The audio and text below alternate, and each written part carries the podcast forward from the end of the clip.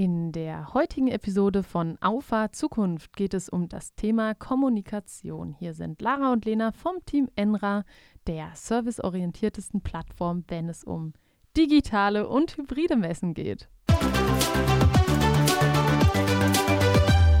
Hallo zusammen. Haben wir es noch in die Folge geschafft? Irgendwie habe ich fast den Faden verloren, aber es hat noch geklappt. Aktuelles Thema liegt vor uns.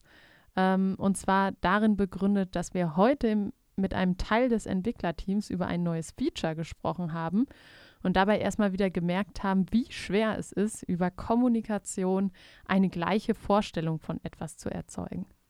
Ja, definitiv. Und ähm, es war eigentlich, also es ist wieder ein tagesaktuelles Thema, muss man sagen, aber ich ähm, fand es so interessant. Ähm, ich wurde irgendwann zu dieser Diskussion äh, dazugeholt und äh, dann sagte mir ein Entwickler, ja, kannst du mir vielleicht äh, diese Frage beantworten? Lara hat das schon gemacht und ihre Antwort war Komisch, merkwürdig. Ja. Und ähm, das hat es eigentlich ganz gut auf den Punkt gebracht. Es ist super schwer, gerade wenn man unterschiedliche Perspektiven auf etwas hat. Lara natürlich klar von der ähm, Nutzerperspektive, einen äh, Entwickler natürlich eher von der technologischen Perspektive. Und gerade dann, wenn man spricht, ist es super wahrscheinlich, dass man aneinander vorbeispricht. Ja, und wer unser Entwicklerteam kennt, der weiß, dass wir relativ international ähm, aufgestellt sind und somit alle nicht in unserer Muttersprache kommunizieren. Äh, ja, wobei doch, einer ist ja Muttersprachler, aber trotzdem ist es für die Mehrheit nicht die Muttersprache und das macht es manchmal noch komplizierter, weil einem doch mal das ein oder andere Wort fehlt. Es ist zwar schon viel, viel besser geworden, aber trotzdem immer noch mal eine neue Herausforderung. Die Herausforderung hat man aber auch genauso, wenn wir diese äh, Diskussion oder Unterhaltung eben auf Deutsch führen würden. Ja, und mich hat diese Situation eigentlich an ein YouTube-Video erinnert, was ich äh, vor einigen Tagen geschaut habe. Dort hat ein selbstständiger Fotograf reflektiert und äh, mal über seine Schwierigkeiten und Hürden gesprochen. Und er sagte, egal ob das jetzt mit dem Kunden ist oder mit dem Kollegen, ähm, wenn man kommuniziert, redet man erstmal grundsätzlich aneinander vorbei. Ja, das war seine Meinung äh, dazu. Und natürlich ist es eine Überspitzung, ist ja klar, aber ähm, im Grundsatz ist es schon so, und da gibt es ja auch viele Sprachtheorien, ähm, die dann analysieren, inwiefern Sender und Empfänger denn ähm, ja, voneinander abweichen, wenn man das äh, Kommunikationsmittel Sprache nimmt. Wozu ja auch noch viel, viel mehr gehört als nur das Wort, was man spricht. Ne? Dazu gehört Gestik, Mimik, Kontext. Also war das nicht Watzlawick, der gesagt hat, man kann nicht nicht kommunizieren? Ja, das ist das erste Aktiom. Wow, du weißt es noch ein bisschen besser als ich. Aber und wie hieß der andere Lara? Schulz von Thun. Super. Ja, ich habe doch ein bisschen aufgefasst. Auch Lara Schule. hat das Abitur gemacht. ja, ähm, also Kommunikation ein schwieriges, aber so wichtiges Thema. Definitiv. Also ähm, ein ganz wichtiger Punkt, finde ich, ist auch, wie gut kennt man den Menschen? Ja. Also ich sag mal, wenn man sich jeden Tag unterhält ähm, und man generell auch gleichen Umwelteinflüssen ausgesetzt ist, dann ist die Wahrscheinlichkeit, dass man sich versteht, auch wenn man es vielleicht vom ja, von der Wortgewandtheit nicht ganz so hundertprozentig auf den Punkt gebracht hat, die Wahrscheinlichkeit ist relativ hoch. So. Spielst du da auf unsere Kommunikation an? Wir kommunizieren ja häufig eher kurz, aber trotzdem sehr präzise untereinander.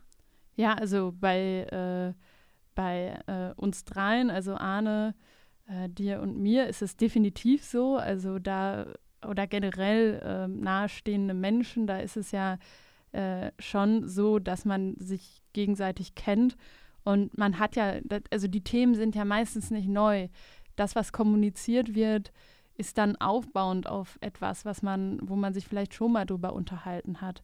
Und ich weiß immer relativ klar, wenn ich mit euch was bespreche, dass unsere Vorstellungen sehr ähnlich sind, obwohl wir sehr kurz äh, nur darüber wirklich äh, intensiv kommuniziert haben. Spreche ich jetzt aber mit jemandem, den ich vielleicht erst ein, zweimal gesprochen habe, fällt es mir viel, viel schwerer, denjenigen einzuschätzen, Körpersprachen zu deuten.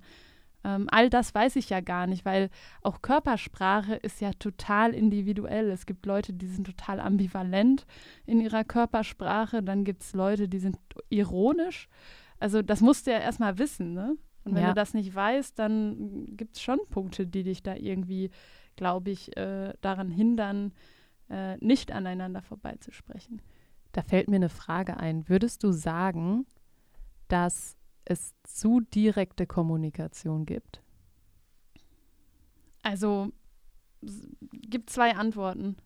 Eine, ähm, also ich würde sagen, nein. Ich bin ein großer Fan von sehr direkter Kommunikation, auch ohne Ausschmückung und ohne irgendwas in Watte zu packen.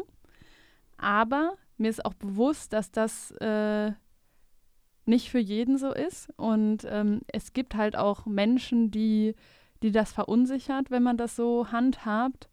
Und ich weiß, wenn es derjenige nicht weiß, dass ich eine, also dass ich diese Sichtweise habe und ein großer Fan von sehr direkter Kommunikation bin, dann äh, gehe ich die Schleife und ähm, ja, verpack's ein bisschen indirekter. Also ich habe eigentlich immer versucht, oder das nehme ich mir im Moment noch mehr vor als sonst, dass ich direkt kommuniziere, aber Hintergründe aufzeige. Also, dass ich halt erkläre, warum ich dieser Meinung bin oder warum ich sage, zum Beispiel, das Feature muss an der und der Stelle so und so sein, weil das und das dann die Folge wäre. Ähm, und ich glaube, dass man durch Kontext voll viel erklären kann. Auf jeden Fall, je mehr Kontext man hat, desto einfacher ist es, äh, Dinge und Zusammenhänge zu verstehen. Das ist äh, ganz klar. Aber ich denke mir zum Beispiel, ähm, also wenn ich jetzt mal überlege, wenn es mal Kritik gibt, unter uns zum Beispiel, ja. Ähm, ja, und ich irgendwas von dir nicht gut finde, dann bin ich, bin ich kein Fan davon, nochmal erstmal so einen kleinen Monolog voranzustellen und zu sagen, nun ja, erinnerst du dich? Ähm, das wäre irgendwie eine lustige Vorstellung. Bla bla bla, um dann nach zehn Minuten dazu zu kommen, dein Verhalten, was du da gezeigt hast, fand ich blöd. Aber das wäre irgendwie eine coole Vorstellung. Das würde ich mir voll von dir wünschen. Glaube ich nicht. Ich glaube, du würdest dir denken, Lena, äh, hör auf, mir meine Zeit zu rauben. Nein, ich finde, das gehört auch gerade bei nahestehenden Menschen dazu. Das sind doch die einzigen, die die Möglichkeit haben, so ultradirektes Feedback zu geben und ultradirekt zu kommunizieren. Was aber eigentlich schade ist, ne? Weil als Kind hast du einfach, hast es einfach rausgehauen. Ne? Also ja. deine Meinung ohne jetzt darüber nachzudenken, könnte die anecken, ist mein Gegenüber dadurch verletzt. Diese empathische Fähigkeit hatte man nicht, aber auch nicht diesen gesellschaftlichen Zwang oder diese gesellschaftliche Regel, ähm, darauf Acht zu geben. Na klar, ist es sinnvoll, diese, diese ungeschriebenen Gesetze auch zu haben, das will ich gar nicht sagen. Aber als Kind kann man immer ehrliches Feedback geben. Und ich erinnere mich daran, dass Lara das auch äh, sehr gerne gemacht hat als Kind. Und witzig ist, dass es dir keiner übel genommen hat. Also ähm, ich erinnere mich da an eine Geschichte im Kindergarten. Willst du dir jetzt echt erzählen? Na klar. Okay. Du warst Kind, du warst quasi ein anderer Mensch. Also das ist verjährt. Das ist verjährt. Ja, mir hat es ja auch keiner übel genommen, aber ich, man sagt ja eigentlich so, nach fünf Jahren sind einem Sachen nicht mehr unangenehm. Ist dir das noch unangenehm? Nee. Weil nee. dann würde ich es jetzt nicht erzählen. Nein, das war mir auch nie unangenehm. Ich fand es eher witzig. Ja, es passt auch zu deiner Person ein bisschen. Jetzt klären wir den, äh, äh, die Zuhörerinnen und Zuhörer doch mal auf. Und zwar waren wir im Kindergarten und Lara saß am Tisch, hat wir sich ein bisschen beschäftigt. Ja, nee, wir haben Laternen gebastelt. Genau, hast gebastelt. Und ähm, dann ist es ja nun mal so, dass die Erzieherin, war es in dem Falle, ähm, ab und zu mal Hilfestellung leisten muss, wenn irgendwas kommt, was äh, ja, man als Kindergartenkind vielleicht noch nicht so beherrscht.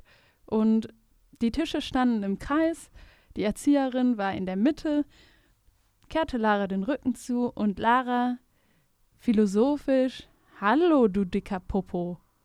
ja, hat natürlich jeder gehört. Und die Message war ja auch klar. Das aber wusste das die Frau, dass sie einen dicken Popo hat. ja, aber das würde man ja trotzdem so nicht sagen. Nein, ich meine, das ist ja auch kein konstruktives Gespräch, was daraus entstehen könnte, aber. Lara hat laut gedacht. Ich habe laut gedacht und ähm, ja, also das wäre jetzt so eine Situation, die könnte man sich im Erwachsenenalter, glaube ich, nicht erlauben, aber ich weiß, welche Message du nach außen transportieren willst. Wenn man sich über etwas Gedanken macht, dann äh, warum nicht ansprechen oder warum nicht kommunizieren und fragen? Ja, Ganz kind häufig ist gute Kommunikation auch gute Fragen stellen. Das stimmt. Also ich finde halt dieses Ungefilterte, das finde ich, das, das ist das, was mir manchmal ein bisschen fehlt, weil ich bin definitiv jemand, der damit umgehen kann. Und ähm, ich weiß aber, dass es ähm, ja eine andere Meinung auch zu gibt, die ich auch zulasse und auch akzeptiere. Also zwangsläufig. Ja, vielleicht nochmal zu unserer Situation heute Morgen zurück, wo wir über dieses Feature gesprochen haben. Wie haben wir nachher die Situation gelöst? Oder jetzt habe ich zumindest das Gefühl, dass wir alle eine sehr ähnliche Vorstellung von dem haben. Wie sind wir da hingekommen? Ich kann ja mal meine, meinen Eindruck schildern. Du kannst mir ja. widersprechen. Ähm, ich wurde ja zu dieser Diskussion dann äh, dazu gerufen und ich habe, würde ich mal behaupten, sowohl die User-Perspektive als auch die technische Perspektive und ich war so ein bisschen der Vermittler. Ja, also indem ich einfach das Technische in das User-Spezifische übersetzt habe und das User-Spezifische in das Technische. Ja. Und ähm, ich glaube, das war einfach eine fachliche Diskrepanz, die normal ist, aber die eine Riesenschwierigkeit werden kann, wenn du eben diese Vermittler gar nicht hast. Weil ja. du kannst keinen Konsens finden, wenn du gar nicht weißt, worüber der andere redet. Weil tendenziell hattet ihr ja das Gleiche gesagt, aber es unterschiedlich verstanden. Ne? Ja, also, unterschiedlich ausgedrückt und unterschiedliche Erwartungen an das, was man verstehen kann. Ja, genau, genau. Aber es, es, hat eigentlich Spaß gemacht, weil diese, die Situation war anfangs so ausweglos. Und dann habe ich halt gesagt, okay, lass uns hier mal stoppen. Ich frage mal Lena, ob sie gerade dazukommen kann. Weil ich genau weiß, Lena hat beide Sichtweisen gut drauf und sie kann gut vermitteln es war ja auch kein Streit, es war echt eine konstruktive Diskussion, es war ein konstruktiver Austausch. Und aus dem Mit Grund. Mit einem sehr guten Output auch, ne? Ja, und das ist auch wichtig, ne? Manchmal äh, denkt man sich ja, ach, warum reden wir da jetzt so lange drüber? Und es geht aber nachher viel, viel schneller und es kommen viel, viel weniger Anpassungswünsche, wenn man genau darüber spricht und genau sich ausmalt, wie sieht das Feature nachher aus. Und das Ding ist halt, mir fällt das mit Backend-Developern übrigens schwerer weil die, also Frontend-Developer sind häufig noch näher am User dran, als wenn du jetzt komplett, keine Ahnung, nur Backend machst, nur die Logik dahinter. Und das ist schon ein anderes Vokabular, ne? Ähm, das wird ein User nie sagen. Das stimmt. Ja, aber das, auch damit muss man umgehen können und ähm, nicht umsonst heißt es ja äh, Think twice, code once. Ja, das wäre richtig. und ähm, das ist total wichtig. Gerade wenn mehrere Menschen an einem Softwareprodukt arbeiten, ist es super wichtig, dass man jeweils weiß, was der andere macht und dass es auch aufeinander zuläuft. Ne? Also man kann sich das wie so ein Autobahnbau vorstellen. Am Ende müssen sich die beiden Enden treffen und das, ist, das schafft man auch in der Softwareentwicklung nur über Kommunikation. Und ich finde, das ist auch voll die Kernkompetenz von Entwicklern. Ja, und entspricht gar nicht so dem Klischee, was viele haben, ne? Ja, Lena versucht immer, kleiner Sideback, mit diesem Klischee aufzuräumen, weil sie sagt, das äh, wird dem nicht gerecht. Gerade moderne Softwareentwicklung ist so viel mehr als nur äh, Sachen nur Chips zu programmieren. Essen und im Keller ja. sitzen, ne? Ja, jetzt machst du es selbst. Nee, aber ich bin einfach, äh, ich weiß nicht warum, aber ich, ich mag es nicht, diese, äh, diese Klischees zu haben. Und irgendwie ist es auch so ein innerer Ansporn von mir, so vielen Klischees wie möglich oder so viele Klischees, ja, so vielen Klischees wie möglich nicht zu entsprechen. Herzlichen Glückwunsch, du äh, bist auf einem guten Weg. Dankeschön. genau, aber also das so, nur so als kleiner Side-Fact. Ähm, Entwickler müssen auch wie jeder andere in einem Team kommunizieren, dadurch, dass die Aufgaben ja weniger routinierter werden. Es werden kreativere Aufgaben und aus dem Grund ist das voll die Kernkompetenz und ich glaube, man lernt es auch nur, wenn man es viel macht. Wenn man es viel macht, genau. Und, Aber ja. vielleicht nochmal wichtig, du hast es jetzt in so einem Nebensatz gesagt, wir haben es jetzt auf die Situation in der Entwicklung bezogen, aber gleiches gilt natürlich auch zum Beispiel im Vertrieb. Da ist es halt nicht intern, da ist es mit einem Kunden. Aber da ist es natürlich auch so, der Kunde kommt ähm, mit, einer, mit einem Problem auf dich, dich zu.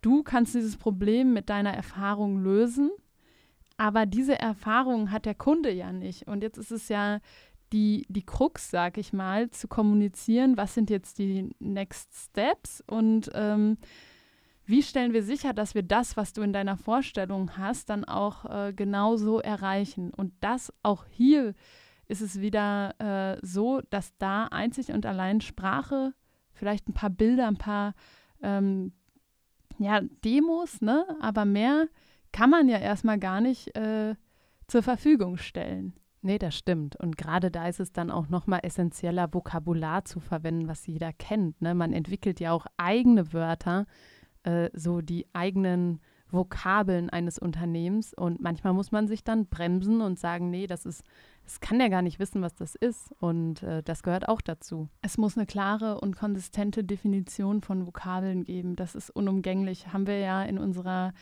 äh, Dokumentation äh, von Enra auch ähm, vorher eine Tabelle, welche Wörter benutzen wir und was bedeuten die. Weil ja. sonst wird es total schwer. Der eine redet von äh, Messerhalle, der nächste sagt Pavillon, dann kommt noch jemand vorbei, der meint, nee, wofür eine Halle? Wir nennen das einfach komplett Messe.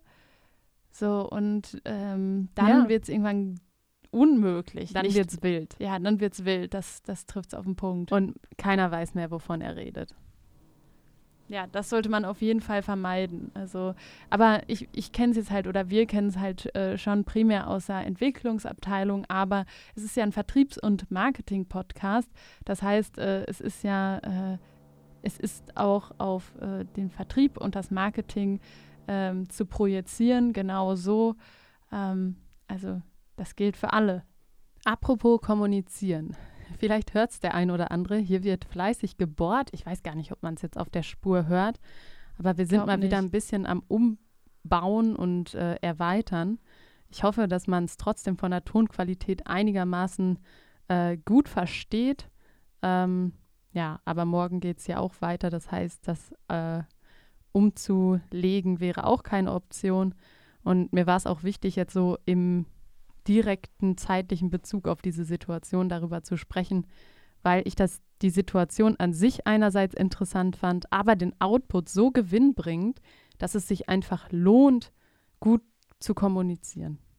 Kann ich nur jeden zu ermutigen, auch Menschen, die vielleicht nicht so gerne kommunizieren, sich darauf einzulassen, weil das Ergebnis spricht für sich und ein gutes Ergebnis macht allen Spaß. Das ist doch ein schöner Schlusssatz und damit freue ich mich auf die nächste Woche, auf eine neue Folge. Bedanke mich für unser nettes Gespräch mal wieder und würde sagen, bis dann. Ciao. Ciao.